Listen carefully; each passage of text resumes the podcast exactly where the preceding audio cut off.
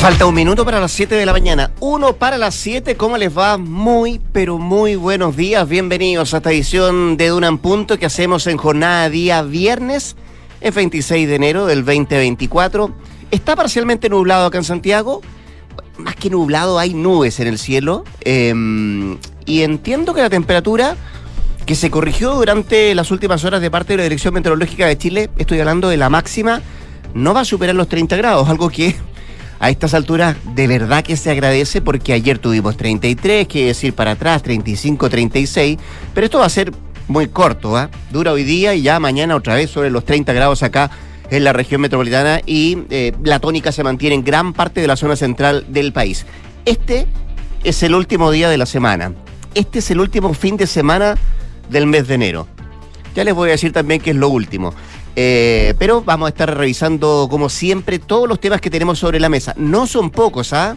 Partiendo por la polémica que se ha instalado, la presión sobre el Ministerio del Interior a raíz de el informe de la Contraloría, lapidario, dicen muchos, respecto a las pensiones de gracia, otorgadas a personas en el marco del estallido social con condenas entre mm, homicidios, narcotráfico, algunos de quienes recibieron estas pensiones vitalicias eh, y que, de acuerdo a lo que ha dicho el Ministerio del Interior, la ministra Toá, el propio subsecretario Manuel Monsalve, eh, buscan eh, revocar a través de una atribución que tiene, por cierto, el presidente de la República, Gabriel Boric. Pero el tema está instalado, ha generado polémica, hay presión de parte de la oposición que busca la salida, por lo menos, del subsecretario Monsalve y también la responsabilidad que tiene todo en esto el Instituto Nacional de Derechos Humanos. Hablamos también de las pensiones, la reforma de pensiones, que sabemos va a tener eh, otra historia en el Senado, parte por la Comisión de Trabajo, y la presidenta de esa comisión ha dicho que ve muy poco probable que pueda salir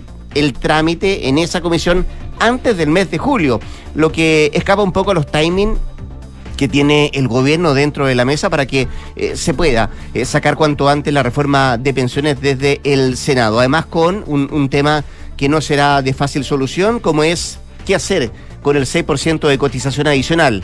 El 3 y 3 dicen desde demócratas partido que fue protagonista durante toda esta semana, que eh, eso ya quedó en el olvido después de lo que pasó en la Cámara de Diputados. Mínimo 4-2, dicen algunos, mínimo 5-1, como por ejemplo la UDI, eh, es lo que tiene que haber eh, para comenzar a negociar, discutir, hablar con, eh, con la oposición respecto a la reforma de pensiones. Vamos a hablar del hotel Punta Piqueros que se ordenó su demolición, este hotel que estaba emplazado ahí en el roquerío en la costa, en la ruta costera entre, entre Concón y Riñaca. Y hay una noticia que viene también desde la Argentina y que tiene que ver con el primer cambio o la primera modificación en su gabinete que ha hecho el presidente Javier Milei. Decidió echar al ministro de Infraestructura, Guillermo Ferraro. Todo esto a raíz de una filtración, además de una conversación que tuvo con los gobernadores el eh, presidente de la Argentina, eh, donde dice, los voy a echar a todos si no hacen eh, la gestión que se necesita para esto.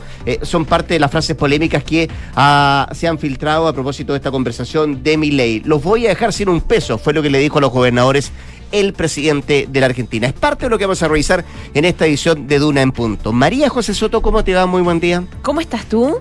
La verdad, muy bien. Estás contento, sí. Sí, pues este es mi último día. Sí, tienes una pero merecidísimas vacaciones, la verdad. Vamos a tratar de descansar algo, pero vamos a estar de vuelta pronto. Yo encuentro que el último día de trabajo es más entretenido que las vacaciones mismas. Sí, Como ¿ah? esta sensación de que me voy, me voy, me voy exquisita. Así que que disfrute la jornada. Llevo toda la semana es lo mismo, te claro. Oye, te cuento que a esta hora hay 30, o sea, no, no a esta hora, a esta hora hay 15 grados de temperatura y como decías tú, hoy va a estar bastante más agradable, 29 grados mañana suben las temperaturas, pero no esos 35, 36 que hemos tenido en los últimos días. 32 grados. Es caluroso, pero tampoco una cosa que en los últimos días no hemos podido ni respirar. 31 grados, por ejemplo, el domingo. Así que va a ser un fin de semana veraniego, caluroso, pero no asfixiante, por lo menos en la región metropolitana. En Valparaíso, el pronóstico para hoy es cielos nublados, 18 grados la máxima. Concepción, 20 grados. En Puerto Montt, 28 para hoy y 27 grados en Coyhaique. Vamos a estar en un rato más em, analizando temas, conversando escuchando nuevas voces, como siempre. Vamos a estar con la Consuelo Saavedra y también con nuestros infiltrados. Viene Gloria Faúndes a contarnos todos los efectos, el impacto que ha generado en el gobierno este informe de la Contraloría respecto a las pensiones de gracia.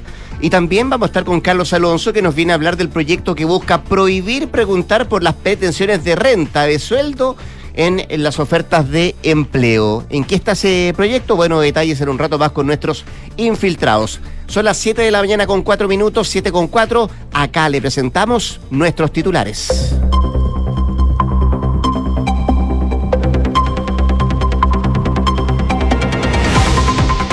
Un niño de 12 años falleció tras recibir una serie de disparos esta noche por parte de un desconocido mientras se encontraba a bordo de un auto en la vía pública en la comuna de Pudahuel.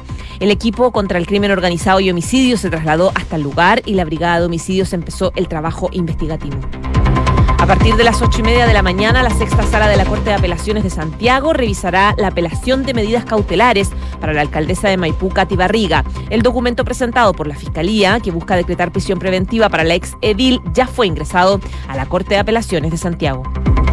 Parlamentarios de Chile Vamos pidieron la salida del subsecretario del Interior Manuel Monsalve luego de conocerse un informe de la Contraloría que revela que 58 de las 419 pensiones de gracia otorgadas en el marco del estallido social corresponden a personas con antecedentes penales por condenas. Monsalve admitió el error, pero recordó que la normativa no establece la revisión de antecedentes penales.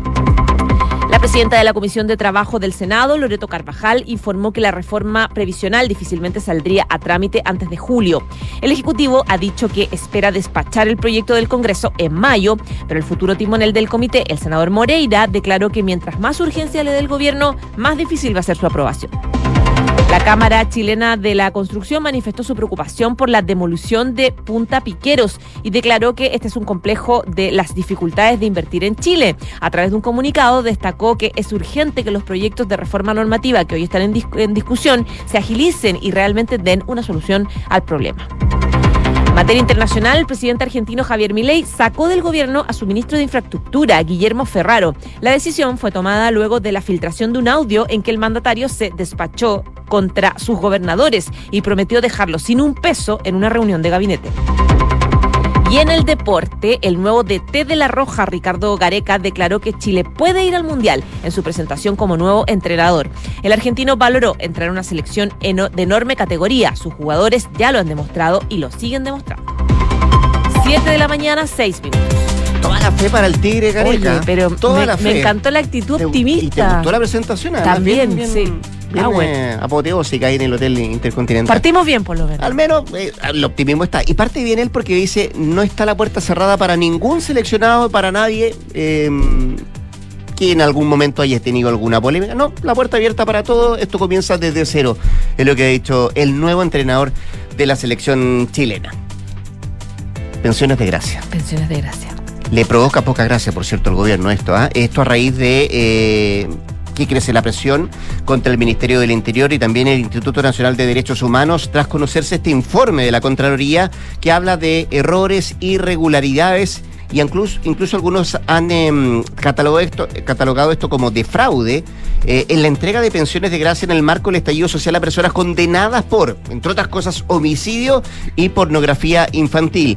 Eh, el detalle entregado por la Contraloría eh, dio cuenta que 58 de las 419 personas beneficiadas tenían antecedentes penales por condenas. Esta cifra 58 posteriormente ayer fue corregida por el Ministerio del Interior, ya no son 58, se habla de 69, de acuerdo a los datos que maneja, por cierto, la, la, propia eh, subsecretaría de Interior, que fue el propio subsecretario Manuel Monsalve quien dio cuenta de aquello. Además, se señala la existencia de personas que tienen más de 10 condenas por diversos tipos penales como estafa, tráfico, microtráfico de estupefacientes, producción de material pornográfico infantil, hay también algunas con abuso sexual, robo con violencia, homicidio, lesiones eh, en contexto de violencia intrafamiliar, bueno, entre otros eh, antecedentes que aparecen en este informe eh, detallado y emanado de la Contraloría en la Cámara de Diputados. El tema, por cierto, que ha sido una constante para el gobierno en los últimos meses, desde donde no solo han tenido que salir a dar explicaciones, como ayer lo hizo la propia ministra del Interior, Carolina Toa, que estaba en el sur del país,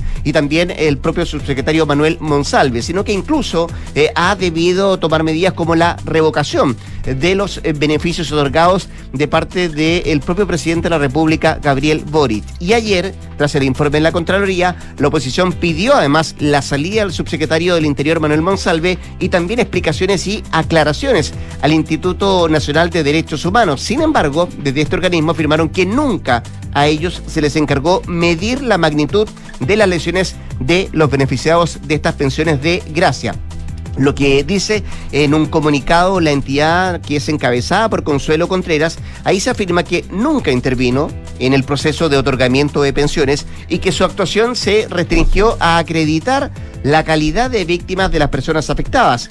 Ayer, tras una reunión llevada además en el Palacio de la Moneda para abordar justamente este tema, se informó que se ordenó una investigación para dar con los responsables detrás de la falta de antecedentes para acreditar las lesiones que motivaban la entrega de este beneficio. Fue lo último que se supo ayer desde el Palacio de Gobierno. Y desde el otro lado, desde la otra vereda, desde la oposición, eh, habló ayer y viene hoy día en una entrevista en el diario La Tercera el diputado de Renovación Nacional, Diego Chalper, quien señala que la continuidad del subsecretario del Interior, Manuel Monsalve, está absolutamente comprometida luego de conocerse todos los antecedentes en este informe que algunos han calificado de lapidario, bien contradictorio y además preocupante eh, por la entrega de pensiones de gracia, insisto, en el marco del estallido social a personas que estaban con, em, con condenas. Vamos a ver qué es lo que pasa en el transcurso de los próximos días porque obviamente se trata de una situación compleja, difícil, sobre todo, no solamente por los datos que se han entregado, José, sino que además tiene que ver con cuándo o cuántos tiempo atrás se tenía esta información de parte del Ministerio del Interior.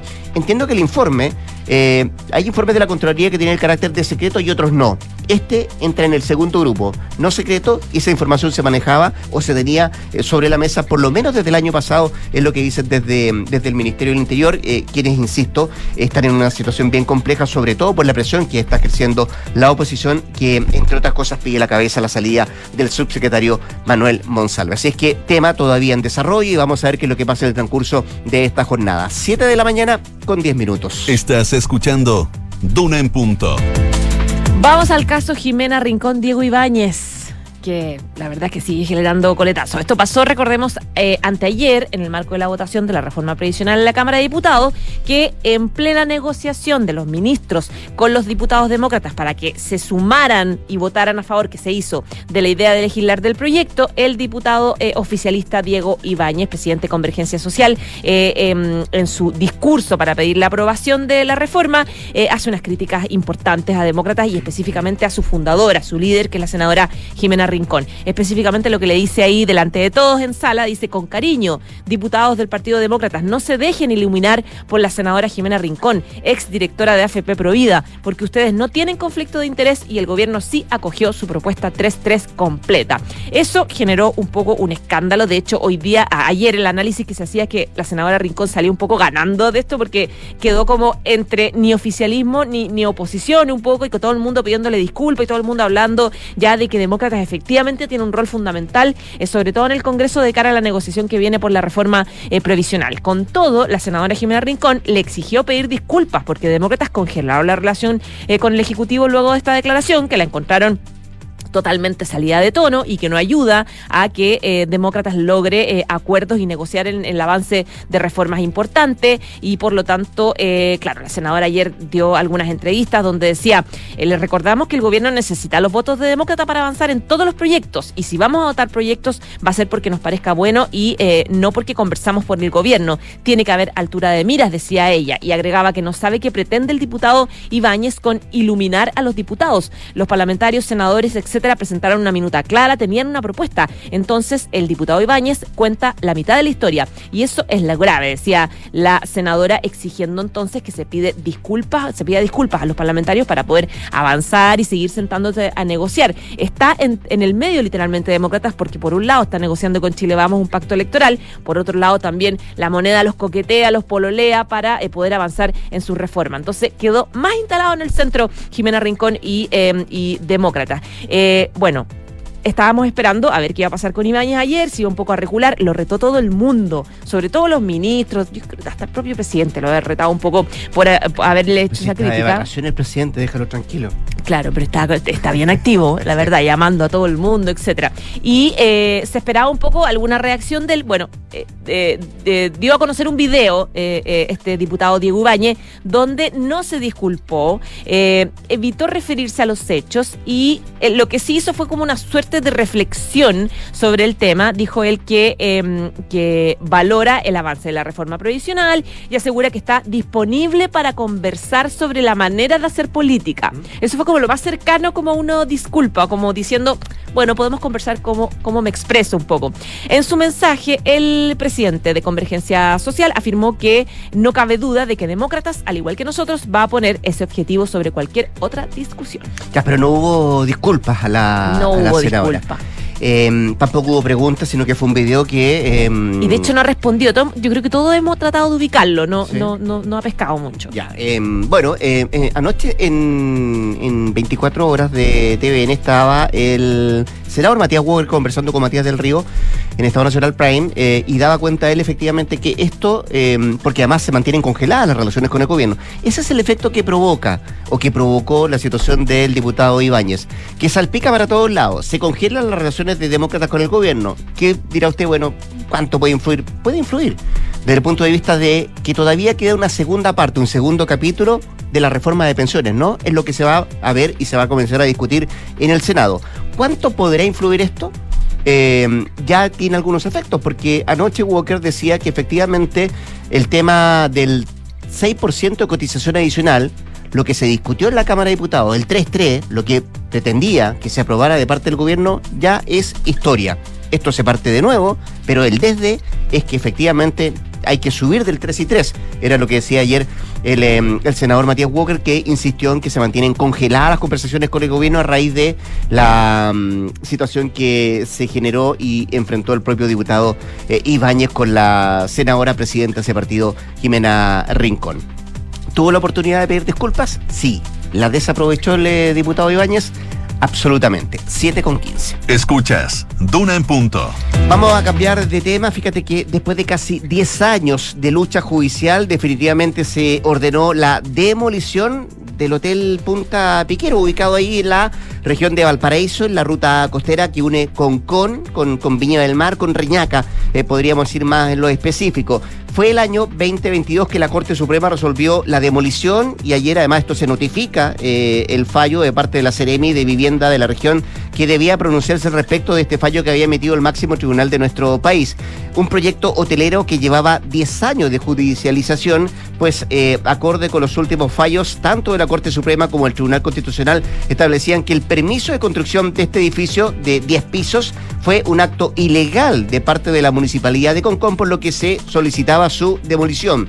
La causa de este hotel, del Hotel Punta Piquero, no solo fue vista por la Corte de Apelaciones, por la misma Corte Suprema, sino que por los permisos de edificación y irrigación también eh, tuvo que ser tramitada en el segundo Tribunal Ambiental de Santiago, donde además se analizó la resolución de calificación ambiental. Esto porque fíjate que el año 2018, además, un oficio del CHOA eh, establecía que el hotel, donde estaba emplazado ahí en el roquerío, eh, era, corría el riesgo de inundación en caso de tsunami, como para agregarle un condimento más a la resolución que se estaba adoptando respecto a por qué estaba emplazado ahí y que no era conveniente que consiguiera que siguiera su construcción. Bueno, tras conocerse la resolución eh, del día de ayer, donde la Ceremi da cuenta entonces de la demolición de esta construcción, los dueños de la construcción buscan eh, de alguna manera contra el tiempo, digámoslo, tratar de salvar esta inversión. Y a propósito de esto, ayer además la Cámara Chilena de la Construcción manifestó su preocupación por este tema, argumentando que esto refleja las dificultades que tienen los proyectos de inversión en Chile. Eh, emitieron un comunicado donde se establece que como gremio les preocupa nuevamente ser testigos de un ejemplo de proyecto de inversión que enfrenta problemas, producto de múltiples flancos que tiene la institucionalidad y que dificultan la concreción de nueva inversión en el país, es lo que se lee en el comunicado emitido ayer de parte de la Cámara Chilena de la Construcción. Termina, podríamos decir, José, una historia de un hotel, eh, este Punta Piqueros, eh, que em, buscaba eh, emplazarse ahí, en este roquerío en la zona costera de la región de Valparaíso, una obra que nunca fue terminada y que ahora pone el desafío además de hacer su demolición, que no va a ser nada fácil, tomando en cuenta la, tratar de evitar, no solamente por lo enorme que es la construcción donde está emplazado, y obviamente por el impacto ambiental que esto podría generar. Y hay algunos mirando mucho con foco eh, en lo que podría pasar respecto a esta mm, determinación que se adopta. Insisto, es un pronunciamiento que hace la Seremia del Paraíso luego del fallo que había establecido el máximo tribunal de nuestro país. 7 de la mañana con 18 minutos. Escuchas Duna en punto. Hoy podría haber novedades en el caso Katy Barriga, ¿eh? porque en esta jornada la Corte de Apelaciones de Santiago va a revisar las apelaciones presentadas respecto de la medida cautelar de arresto domiciliario que pesa contra sobre, eh, en contra de la exalcaldesa de Maipú, Está en Katy tabla, ¿no? Barriga. Está en tabla, de hecho. Pero no quiere decir que se pueda ver hoy día, porque esta tabla a lo mejor se puede postergar igual, pero está dentro de los temas que tiene que abordar la Corte, ¿no? Claro, por lo tanto, hoy día podría haber modificaciones de, de- de la solicitud de cautelares. Recordemos que ella fue eh, formalizada por fraude al fisco, por falsificación de instrumento público.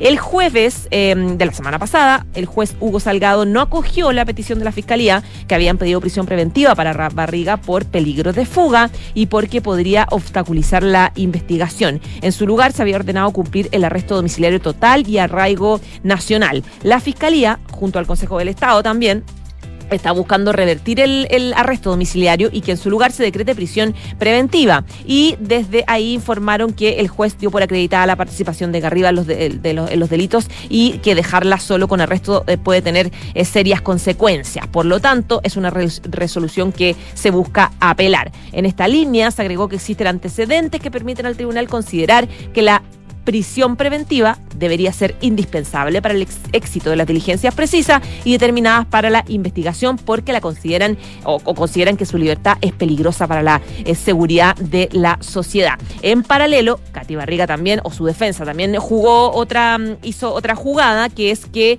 eh, su defensa argumentó que hubo contradicciones por parte del juez Salgado al momento de dictar las medidas cautelares el, el- el 18 de enero, por lo tanto, están buscando quedar sujetas solamente a arresto domiciliario nocturno. Es decir, con esas solicitudes se espera que hoy, entonces, lo que haga la Corte de Apelaciones sea que revise la, la, la solicitud. Que se podría revocar para un lado, de acuerdo a lo que está pidiendo la parte querellante, que quede en prisión preventiva. Para el otro, lo que está pidiendo su defensa es que no sea un arresto domiciliario total, sino que sea Claro. arresto domiciliario nocturno. Eso está en tabla hoy día la Corte de Apelaciones. Vamos a ver quién lo resuelve eh, y si que efectivamente hoy día se toca este tema en la Corte. 7 de la mañana, ya con 20 minutos. En Duna en punto le tomamos el pulso a la economía. Varias cosas que revisar en temas económicos. Hoy día eh, se va a conocer la em, encuesta de expectativas económicas, tomando en cuenta que la semana que viene vamos a tener reunión de política monetaria. Hay determinaciones que tienen que ver también con la FED en los Estados Unidos. Son eh, cifras, números que comienzan a ver desde los diferentes eh, mercados. Al menos eso está en la agenda de lo que se establece em, en materia económica para esta jornada. ¿Quién nos dice los indicadores? Nos dicen que la unidad de fomento en esta jornada se cotiza en 36.762,75 pesos, el dólar observado 910,97, el euro 987,29 y el cobre 3,84 dólares la libra. Yo aprovecho además de contarle los títulos de la prensa económica. Mira, Pulso destaca hoy día, reforma previsional no saldría antes de julio de Comisión de Trabajo del Senado, según su nueva timonel. Y también destaca en otros títulos Pulso, FONASA sumó sobre 600.000 afiliados en 2023 y más de la mitad provino de las ISAPRES. ¿Qué destaca el financiero hoy día? Ministra del Trabajo, Janet Jara.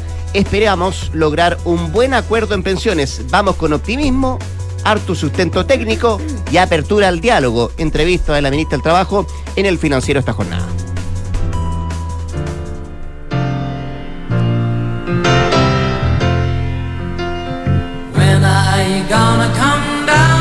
Escuchamos Goodbye Yellow Brick Road de Elton Joe a propósito de que está lanzando un libro que documenta su gira Farewell Yellow Brick Road. La leyenda de la música hizo 330 espectáculos en su último viaje por todo el mundo que eh, comenzó, digamos, esta gira en Pensilvania en el 2018 y concluyó en Estocolmo en 2023, el año pasado.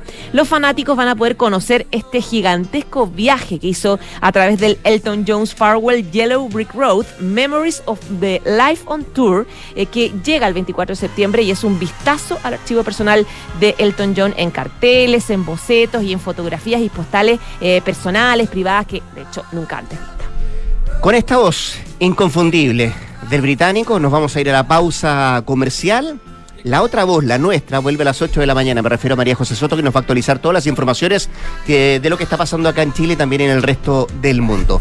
Vamos a ir a la pausa comercial, pero antes quiero contarle que nuestra minería es diversa. Participan distintos profesionales con vocación que en conjunto construyen la minería del futuro. Los puedes conocer en compromisominero.cl. Compromiso Minero haciendo en el presente un mejor futuro. Y si eres gerente y estás buscando tomar el control de tu área, necesitas De Fontana, un software para grandes empresas como la tuya. Gestiona contabilidad, finanzas, recursos humanos y mucho, mucho más. Crea hoy tu cuenta gratis. ¿Dónde? Ahí, en defontana.com. De Fontana, piensa digital. Nos vamos a la pausa. Todavía nos queda mucho más que revisar acá en Duran. Vamos y venimos.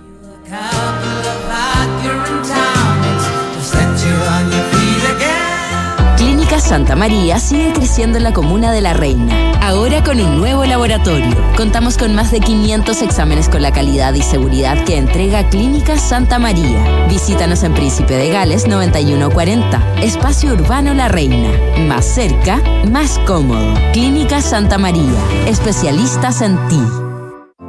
Para la minería, la agricultura y empresas de exportación. Para el almacén, la panadería y la botillería. Para la pyme que está comenzando. Para la pyme que está dejando de ser pyme. Para las medianas y grandes empresas. Para los contadores. Para la gestión de personas. Para tu empresa. Para su empresa. Para mi empresa. Para todos, de Fontana. El software de gestión empresarial número uno de Chile. Toma el control de tu empresa en defontana.com. De Fontana. Pensemos digital.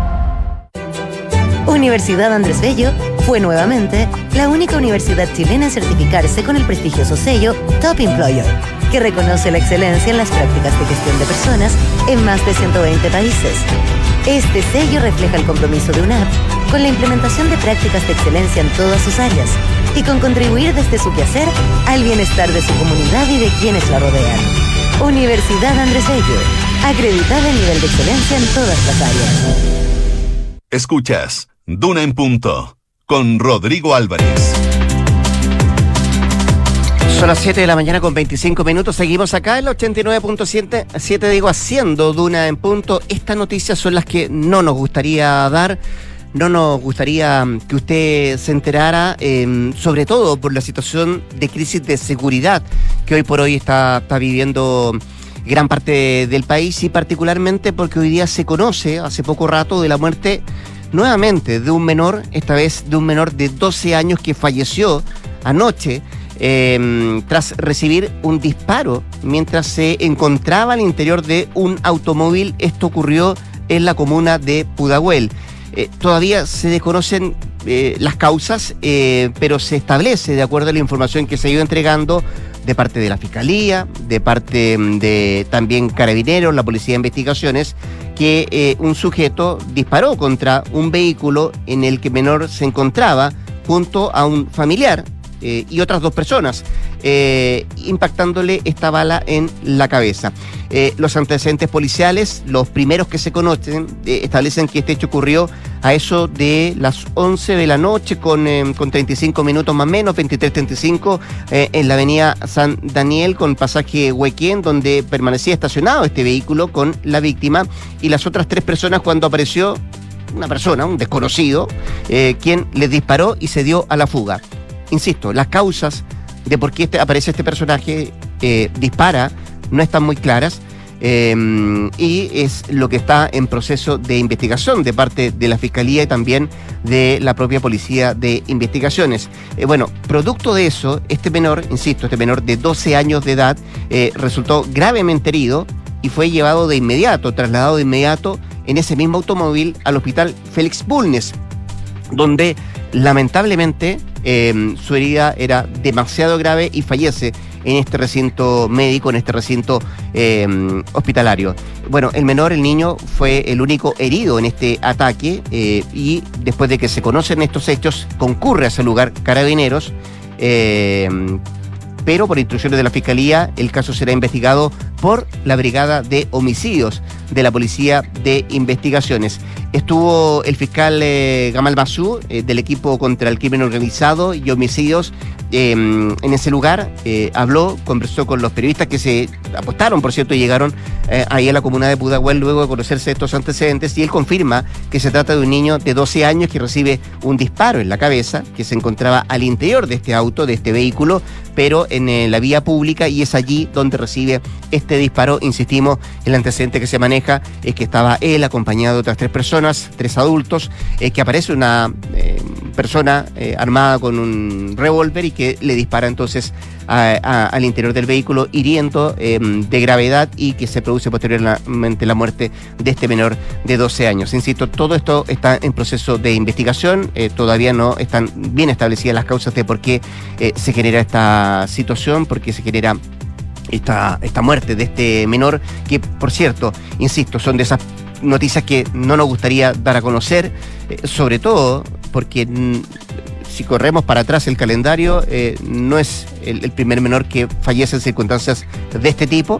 Eh, hemos sabido de otros casos también, de otros menores que, producto de, mm, de disparos, de ráfagas, han perdido la vida en, eh, en nuestro país. Así que, insisto, es una investigación que está en curso de parte de la Fiscalía y también de la Policía de Investigaciones. 7 de la mañana con 30 minutos. Estás en Duna en Punto. Vamos por un momento a la Argentina. Eh, anoche esta noticia se conoció a última hora. Habla que el presidente de ese país, el presidente de la Argentina, Javier Milei, resolvió desplazar, sacar anoche al ministro de Infraestructura, Guillermo Ferraro, eh, que es el primer ajuste, el primer cambio en, en poco tiempo que tiene el presidente Milei, eh, por considerarlo responsable de una serie de filtraciones, comillas, maliciosas, de acuerdo al carácter eh, que le da eh, Javier Milei a esta determinación, filtraciones que se dieron luego de las reuniones de gabinete que se realizaron dos veces por semana eh, y según lo que han confirmado fuentes de la Casa Rosada, ese habría sido el motivo que tomó el eh, presidente Milei para sacar a su ministro de Infraestructura. Eh, todavía no hay comunicación oficial de esta medida adoptada por Milei, eh, ni tampoco ha hablado el ahora, podríamos decir, ex ministro de Infraestructura Guillermo Ferraro, que tampoco ha respondido a las comunicaciones que se le hicieron desde el gobierno, de acuerdo a lo que se ha podido eh, constatar de parte de la prensa argentina. Eh, a él se le atribuye no solo el haber filtrado información de las reuniones de gabinete, sino que también había mucho descontento por el ritmo que llevaba su ministerio, el Ministerio de Infraestructura, y que además tenía problemas con el jefe de ministros, eh, Nicolás Posé. No había una buena comunicación, no había un buen diálogo, había sido una relación tensa, dicen, sobre todo en las últimas horas, y que se viene a sumar no solamente a eso, a la mala comunicación que tenía con el jefe de ministros, sino que también se le hace responsable de estas eh, filtraciones en estas conversaciones que eh, tiene con sus... eh, con su gabinete el, eh, el presidente Milei, pero sobre todo además con los gobernadores, donde la frase que hoy día tienen todos los eh, medios argentinos tiene que ver con esa advertencia, comillas, que hace el presidente Milei respecto al actuar de sus gobernadores, donde él dice, los voy a dejar sin un peso. Es la frase contra los gobernadores que supuestamente se filtró y que mm, generó la salida del ahora ex ministro de Infraestructura. Eh, la mm, decisión se adopta anoche de parte del presidente de la Argentina y de acuerdo a lo que se ha manejado en el último rato, la cartera pasaría a tener rango ahora de secretaría y sería absorbida por el actual titular de Economía, eh, Luis Caputo, quien eh, goza de toda la confianza del mandatario y también con los cambios él acumularía más poder bajo su órbita en lo que se eh, al menos plantea en la prensa argentina respecto a lo que podría pasar con esa cartera, la cartera de infraestructura, tras la salida del ministro anoche, una determinación que adopta el presidente mm, argentino. Eh, algo de historia de Ferraro, bueno, eh, durante la campaña electoral él se encargó de la fiscalización de la libertad avanza, eh, es el primer ministro, o era el primer ministro en ser desplazado, es el primer ministro en ser desplazado del gabinete y su salida se concreta a 45 días exactos del comienzo de la administración libertaria. Eh, formado como contador y economista, tiene pasado en el peronismo y trabajó, entre otras, en la administración administraciones provinciales de Antonio Cafiero y también de Eduardo Dualde. Y tras varios puestos y años en el peronismo saltó al pro de Mauricio Macri, en el que ocupó un lugar en la gestión de la ciudad de Buenos Aires y su llegada al cargo había estado eh, precedida por un anuncio por parte del propio mandatario en un evento organizado em, ahí por, em, por parte de los seguidores del propio presidente de la Argentina. Eh, se conocía que días atrás Ferraro se había presentado a la Cámara de Diputados, todo esto en el marco del debate en el plenario de comisiones por la ley Omnibus para defender justamente lo referente a su área, que era la área de infraestructura y ahí él en su alocución, en su conversación con los parlamentarios, decía que un tiempo debido a que escasen las divisas, un tiempo debido a que la confianza hay que volver a ganársela para que justamente el sector privado se convenza de volver a ocupar ese rol de iniciador, de inversor, de emprendedor, de organizador y también de creador y que el Estado al mismo tiempo, y, esta es nuestra vocación, decía Ferraro, se retire de todo lo que pueda hacer el sector eh, privado y ocupar un rol orientador, animador y por supuesto retirar todos los obstáculos para que pueda funcionar correctamente esa creatividad del sector. Parte del último discurso frente a diputados del ahora ex ministro Ferraro, que deja em, la cartera de infraestructura, una decisión adoptada anoche por el presidente Javier Milei. 7,34. Estás escuchando Duna en punto. Al teléfono la presidenta, senadora del Partido Socialista, Paulina Bodanovich. Senadora, ¿cómo le va? Buenos días, ¿cómo está usted? Hola, Rodrigo, muy bien, gracias. A las nueve entiendo, eh, en la sede de su partido, el Partido Socialista se junta con sus pares del, de los partidos del oficialismo, ¿no? Así es. Vamos a estar todos los presidentes de, los partidos hoy día, incluido el presidente de la democracia cristiana. Incluido el presidente de la democracia cristiana, incluido también el presidente de Convergencia Social. Bueno, sí, todos los partidos tienen que estar. Em, ¿Qué le parece eh, lo que pasó con, con Diego Ibáñez en ahora? Mire, creo que es un, desafortunado episodio porque la verdad es que, eh, según entiendo, ya los votos estaban eh, disponibles y eh, no sé si pudo haber fracasado el acuerdo, pero mucha ayuda, digamos, en, en, estos casos no no no hacer no hacer más eh, digamos, de, lo que es necesario. Entonces creo que fue algo, algo bien desafortunado. Eh, ¿Y usted hubiese esperado que él ofreciera disculpas como piden en Demócratas a propósito de sus dichos contra la senadora Jimena Rincón? Mire, pues, yo creo que la, la política hoy día, esto de estar haciendo política por los medios, eh, es bien eh, poco apropiado. me parece que siempre cuando uno comete algún error es bueno reconocerlo. Enmendarlo. Pero tampoco es, es algo para eh, que se aprovechen, digamos, quienes eh, hoy día están eh, en una actitud tan intransigente. No, no hablo solamente de, de demócratas que finalmente estuvieron con los votos, pero veo hoy mm. día una actitud bien dura de parte de, los senadores de, de demócratas y yo creo que tenemos que buscar los acuerdos, por lo tanto, espero que podamos tener una conversación desde el oficialismo con ellos eh, en el Senado en términos que podamos buscar eh, soluciones y, y, no seguir en pendencias que a la ciudadanía no, no le interesan y, la perjudican. Y, le perjudican porque, bueno, eh, escuchaba varias autoridades de gobierno ayer que efectivamente el tema de fondo tiene que ver justamente con la reforma de pensiones, ¿o no? Con las pensiones o mejorar las pensiones en el futuro. Pero pero este este esta situación, eh, senadora Bodanovich, del diputado Ibáñez, sí genera coletazos, genera impacto, porque de alguna u otra manera, eh, demócratas, el partido que usted estaba mencionando, congela además relaciones con, con, con el gobierno y algunos dicen, y usted aquí espero su opinión, también esto podría afectar me refiero a la reforma de pensiones, el diálogo, eh, el debate o la conversación que se pueda llevar al Senado. ¿Usted comparte aquello? Claro, si finalmente si demócratas eh, hace una de esto un caso bélico eh, y se vuelve, eh, digamos, intransigente, por supuesto, pero por eso creo yo que eh, cuando tenemos no tenemos mayoría eh, en las cámaras eh, y queremos buscar acuerdos finalmente eh, y, y, tener soluciones, no nos podemos dar gustitos personales. Yo creo que aquí tenemos que ser eh, mucho más responsables y lo digo por lado y lado.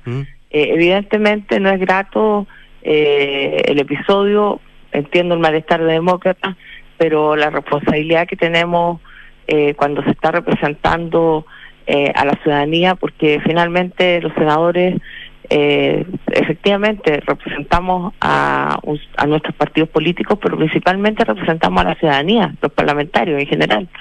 De manera tal que hay que pensar finalmente en todas las personas que estamos perjudicando con estas actitudes. Mm. Eh, de manera tal que yo llamo un poquito a, a la responsabilidad, espero que eh, el feriado eh, de febrero haga poner las cosas en perspectiva y que en marzo podamos tener un, un diálogo constructivo en orden a, a poder tener no solo la reforma previsional, sino que a tener otros avances importantes en, en materia eh, bien relevantes que estamos analizando en el Congreso. Sí, eh, y seguramente eso se va a venir más adelante. Eh, senadora, eh, quiero seguir avanzando en los temas, nos queda muy poco tiempo, pero, pero ah, para terminar el capítulo Diego Ibáñez, ¿usted cree que el PECO de Soberbio tuvo la oportunidad de haber pedido disculpas, ofrecer disculpas a la senadora Rincón?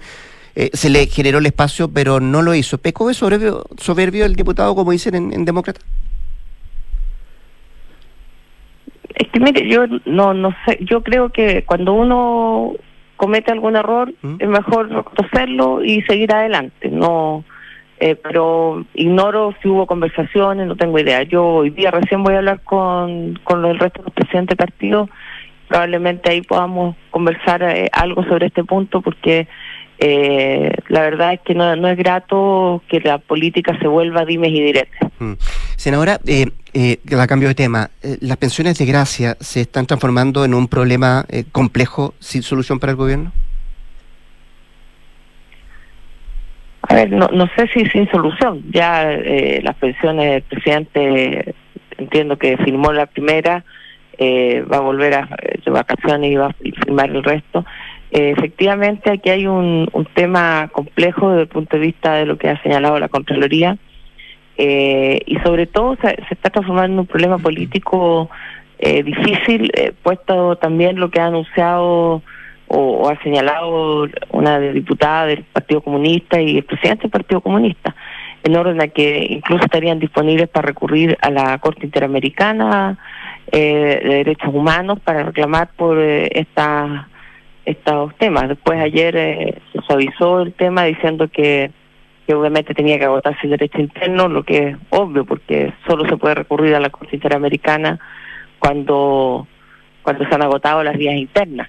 Eh, a mí me parece que el gobierno tomó una opción eh, que es adecuada, eh, nosotros la hemos apoyado, los parlamentarios nuestros han señalado lo mismo, y creo que, que esa es la vía, que cuando se comete un error se rectifica, eh, y, y si se lo toma de esa manera no deberá haber mayor Y, problema. y es necesario que esto se aclare a la brevedad, senadora Budanovich, se aclare efectivamente si hubo o no hubo entrega, comillas, fraudulenta de, de pensiones de gracia para personas que eh, tenían antecedentes penales. Mire, yo creo que, que todo esto, la Contraloría ya hay un informe, hay que, pues me imagino, estarán en, en revisión todos los, los hechos y, por supuesto, si hay alguna irregularidad debe aclararse. No, no veo cuál es la, o sea, es algo evidente que debe ser así. ¿Y, y usted eh, a dónde ve responsable en esto, senadora? No, no, a mí No. no, me compete buscar los responsables aquí. Eh, como le digo, la, la, la transmitación por los diarios tampoco es buena porque no- nosotros no tenemos todos los antecedentes, ni la prensa, ni solamente los antecedentes los tienen las instituciones y hay que esperar que si evidentemente si hay alguna eh, irregularidad se hagan los sumarios respectivos, hay investigaciones. Eh, pero creo que la Pero el- se informe de la- problemas, el informe de la Contraloría- buscar quiénes son los responsables. Pero el informe de la Contraloría es bien, bien decidido respecto al tema, ¿no? Por eso, pero eso abre una vía administrativa que tiene que completarse. Eh, ya, Para pero- determinar las responsabilidades, me refiero, Sí. no soy yo la que las pueda determinar. Sí, lo que le pregunto es que si efectivamente esto tiene que eh, da- darse a conocer cuanto antes, me imagino, para seguir, eh, para no seguir ahondando en el tema y, y no siga complicando el gobierno, a eso me refería.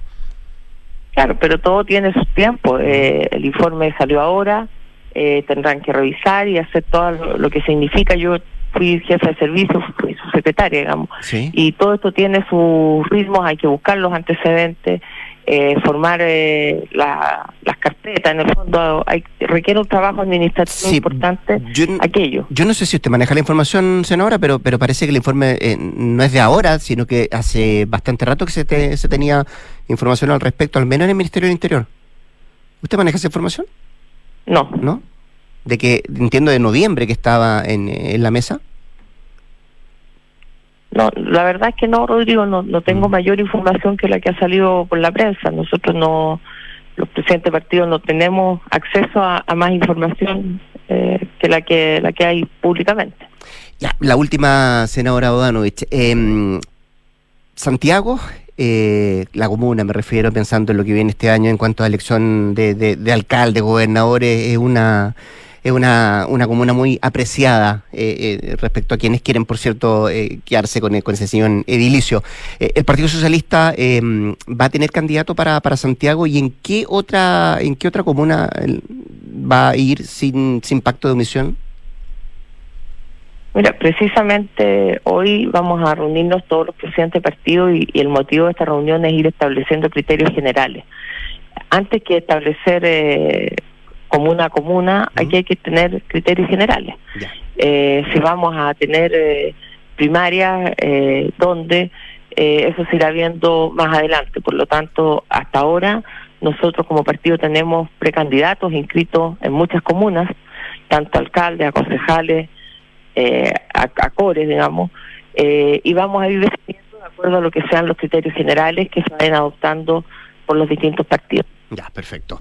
La senadora, presidenta además del Partido Socialista, Paulina Bodanovich, en diálogo esta mañana con Duna. Gracias, senadora, que esté muy bien, ¿ah?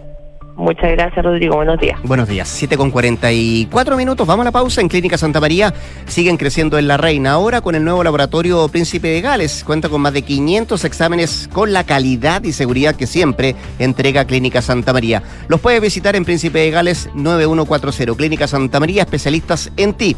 Y en Scotia, al invertir, ya no tienes que estar pendiente de hacer ajustes todo el tiempo según los movimientos de los mercados. Tus fondos mutuos Scotia Portafolio lo hacen por ti. Contacta hoy a tu asesor de inversiones Scotia y pide más información. Pausa comercial y al regreso, Consuelo Saavedra y nuestros infiltrados, Carlos Alonso y Gloria Faúnde sacando un punto. En Scotia cuentas con fondos mutuos Scotia Portafolios que gestionan activamente tu inversión según tus objetivos. Ya no tienes que estar pendiente de hacer ajustes todo el tiempo según el movimiento de los mercados. Tus fondos Scotia Portafolios lo hacen por ti. Contacta a tu asesor de inversiones y APB o contrátalos directamente en scotiabankchile.cl o tu app Scotia Go. Infórmese de las características esenciales de la inversión en estos fondos mutuos, las que se encuentran contenidas en sus reglamentos internos y contrato de suscripción de cuotas. La rentabilidad o ganancia obtenida en el pasado por este fondo no garantiza que ella se repita en el futuro. Los valores de las cuotas de los fondos mutuos son variables. Infórmese sobre la garantía estatal de los depósitos en su banco o en cmfchile.cl. Publicista de profesión. Docente y académico. Ingeniero y matemático. Soy doctora en química. Soy Lilian. Soy Aldo. Soy Andreina. Soy Juan David Rayo. Y sí, soy, minera. Conócelos en compromisominero.cl. Amor, ¿crees que todo salió bien? Sí, mi amor. ¿Y sabes qué es lo que me deja más tranquila? Que sé que mi mamá hubiese querido apoyar a María Ayuda. ¿Y cómo? mi amor, al contratar los servicios funerarios, estamos aportando a cientos de niños de la Fundación María Ayuda, que trabaja por rescatar la dignidad de las niñas y niños más desvalidos, dándoles un hogar a través de sus diversos proyectos. Acércate a nuestras sucursales y recibe toda la información que necesitas. Atención personalizada a las 24 horas. Más información en funerariamariaayuda.cl. Estamos contigo cuando más nos necesitas. Escuchas Duna en punto. Duna 89.7. Son los infiltrados. Los editores de la tercera están en Duna en punto. 7 de la mañana con 46 minutos. Consuelo Saavedra, ¿cómo te vas? Buenos días. Hola, buenos días, ¿cómo estás? Muy bien, de verdad muy bien. El último día de la semana, el último fin de semana del mes y es mi último día de esta temporada. ¡Yay! ¡Qué Ya me voy. merecido! Ah, no. Te vamos a echar de menos. Pero por un pero par igual. de días me voy nomás, sí. ¿Cuántos Sí. días te vas? No, vuelvo en febrero, como el 20 yo creo, ¿Y, y por quién ahí. está a cargo de esta casa? ¿Ah? ¿Y quién está a cargo No, del boliche? siempre el boliche va a quedar muy bien resguardado. Por lo pronto Consuelo Saavedra. Mira, Consuelo, ¿está bien ¿Yo? dicho? te estamos informando. Se enteró por la siempre- prensa, Siempre va a la estar como Consuelo. infiltrada. No, eh, Nico Vial va a estar, Nicolás Vial va a estar eh, Ah. haciendo un punto a partir de, del próximo día lunes. Muy Entremos bien. en materia, nos queda muy, Entremos en materia muy poco porque tiempo. nos sí, queda muy poco, poco, tiempo. tiempo.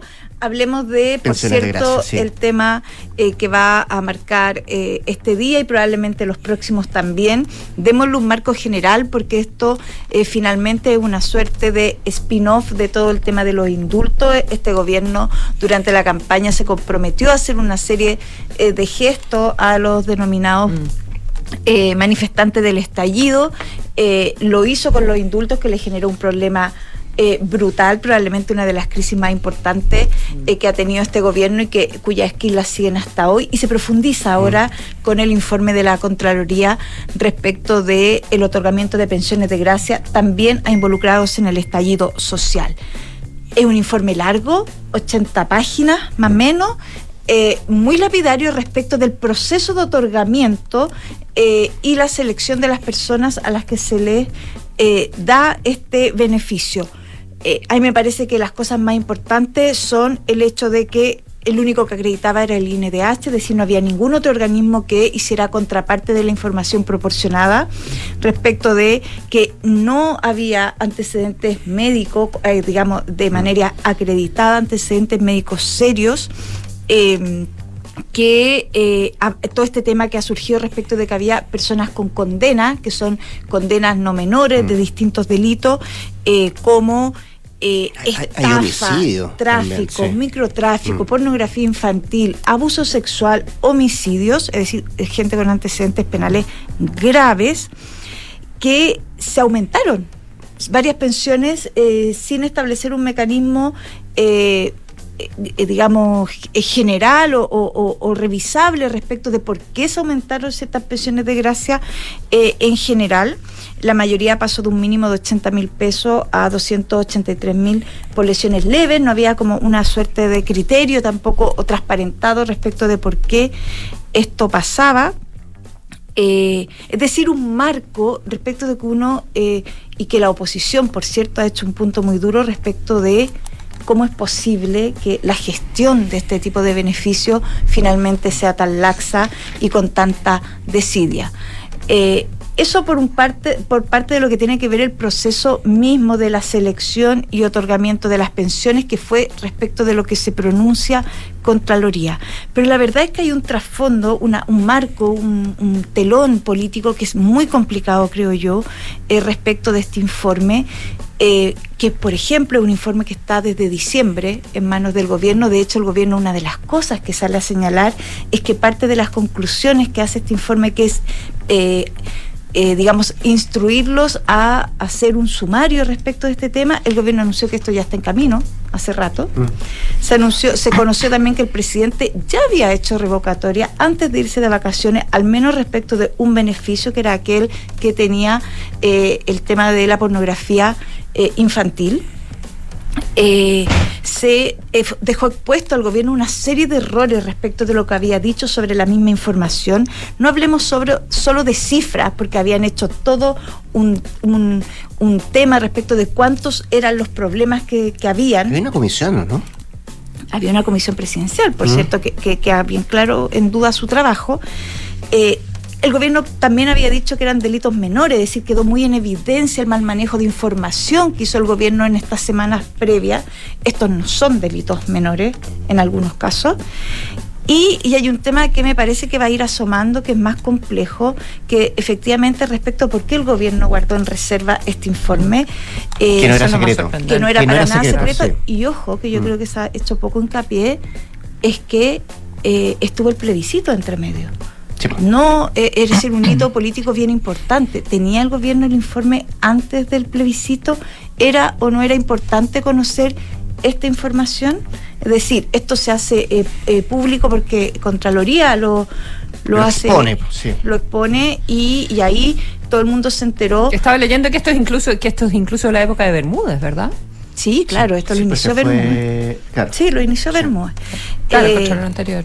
entonces, aquí hay un tema de manejo de la información respecto de la cual el gobierno está muy al debe, es decir, por eso les digo, no es solo un tema de procedimiento y gestión de un beneficio que decidió el gobierno otorgar a cierto perfil de personas, en este caso eh, participantes del estallido social, que fueron eh, víctimas, según ellos, de lesiones eh, permanentes o, o graves, que eso además está en cuestión, sino que también respecto de el manejo de información que ha habido en esta semana eh, sobre todo este tema y a quienes se involucran. Así que esto seguro sigue. Mm, mm. Sobre todo viene la tercera hablando además el diputado Diego Chalpres que dice lo mínimo es que debiera salir el subsecretario del Interior Manuel Monsalve, ¿no? Sí, fíjate, Sí. hasta ahora Monsalva había eh, gozado de una cierta, eh, entre comillas, ¿no? Protección respecto Una coraza, una ¿no? coraza desde la oposición en el entendido en que era uno de los personeros que ellos eh, le hacía sentido el manejo del tema de seguridad. Y efectivamente aquí Orada,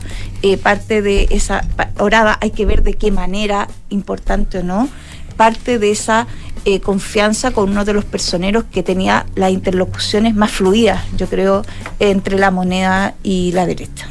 Ya, vamos a ver qué lo que sigue con este tema de las pensiones de gracia. Don Carlos Alonso, ¿en qué está el proyecto que, entre otras cosas, busca prohibir preguntar por pretensiones de renta, pretensiones de sueldo eh, en las ofertas de empleo?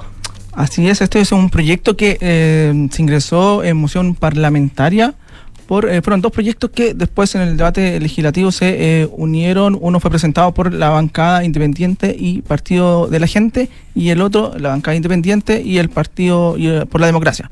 Son dos proyectos que eh, bueno, ingresaron en octubre eh, y o ingresó a principios del año, del año pasado, pero en octubre comenzó la tramitación en la Comisión de Trabajo de la Cámara de Diputados. Bueno, y avanzado rápidamente porque ya está eh, en su último trámite en esta, en esta Cámara, porque bueno, el, el- miércoles pasado la... mm, Comisión de Trabajo despachó ya eh, toda la, la- discusión, tanto en general como en particular, a la sala de la, de la Cámara de Diputados, la que la verá, lo que lo de- deberá eh, votar en marzo próximo y luego pasar seguir su trámite al Senado. Este proyecto consiste principalmente en que cuando se eh, publiquen las ofertas en estos eh, típicos, ¿no es cierto?, portales eh, que ofrecen empleo, la oferta no pueda exigir que el postulante tenga que entregar sus pretensiones de renta. Esto porque en general cuando uno busca empleo en este tipo de portales, las empresas siempre entregan mm, unas características generales de lo que va a tener que cumplir esta persona y le pide que entregue sus pretensiones de renta, pero a la vez no sabe eh, cuánto es lo que la empresa está dispuesta a pagar por ese empleo.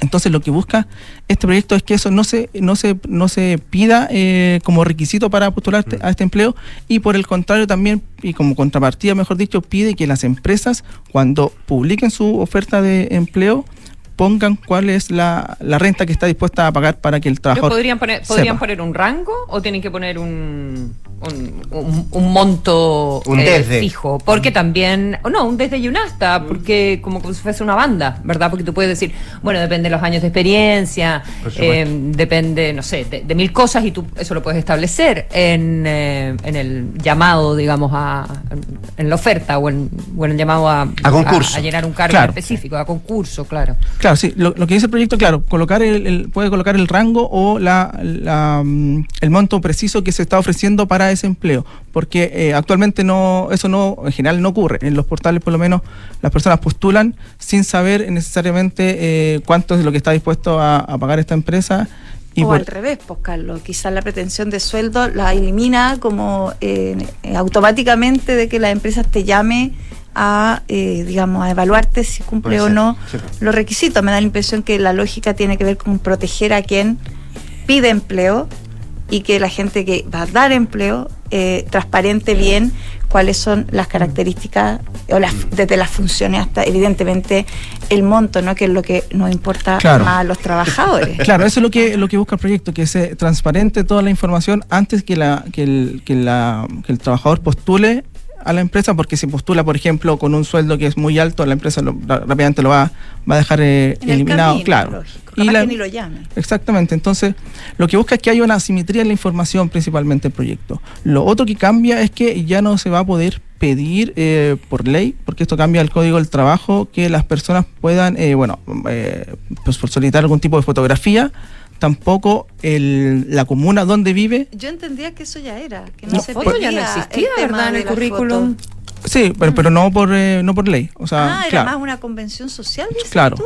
sí. Mira. Y lo otro es que no. Yo entendía que no se, uno no, no puede poner, decir que no se pide la foto, ¿no? Sí, o sea, generalmente no se pide, pero ahora lo quieren regular eh, para que establecido. Y lo otro que no se puede pedir la comuna donde vive la persona, ni tampoco El dónde, domicilio. dónde- el domicilio, ni dónde estudió eh, en la educación básica y media. Esos son dos. Mira. Tampoco se puede pedir eso, o sea, en este proyecto de ley, porque Y actualmente se se puede. señala que son altos ¿Y por tipos qué no podrías pedir, ¿y por qué no podrías pedir eso? No, porque acuérdate que siempre hay un tema. ¿Qué por cosa, ejemplo, lo del la domicilio o lo de la las educación? Ah, sí, pues claro, que ahí no, una- que este- ¿Dónde estudiaste? Me parece que es un antecedente relevante para Ah. un empleador. Pero la media, es decir, la, el Claro, que eso colegio, puede ser de Consuelo, tú que estás en discriminador. Londres, claro. es tan chileno Sí. eso de decir No, depende de la edad, colegio, o sea, pero piensa, piensa que sea, piensa que sea un, un- un trabajo como para eh, alguien muy al inicio de su carrera o de, de lo que sea. ¿Por qué no podrías pedirle al colegio? Porque es súper discriminador en Chile, encuentro yo. ¿no? Sí, Eso, eso es lo mismo que opinan por lo menos los parlamentarios. Ya no, ya claro, no se que- lleva eso. que no impulsan esta iniciativa. No andes preguntando en los colegios, Saavedra. ¿No? Se hace. Claro, bueno, el proyecto. Déjame borrar. Al tiro, A mi edad, obviamente que a ella nadie le importa. A la mía tampoco, Pero pero, sí lo voy a, pero por si acaso lo voy a borrar. ya no existe mi colegio. Sí. Oye, Carlos, eh, ¿sanciones implica también el, Sí, eh, eh, a quienes no cumplan la normativa? Digo. el Código del Trabajo, claro, hay distintas sanciones dependiendo del tamaño de la empresa. Para las microempresas hay de 5 a, perdón, de 1 a 5 UTMs, pequeña empresa de 1 a 10 UTM, mediana empresa de 2 a 40 UTM y grandes empresas de 3 a 60 UTM.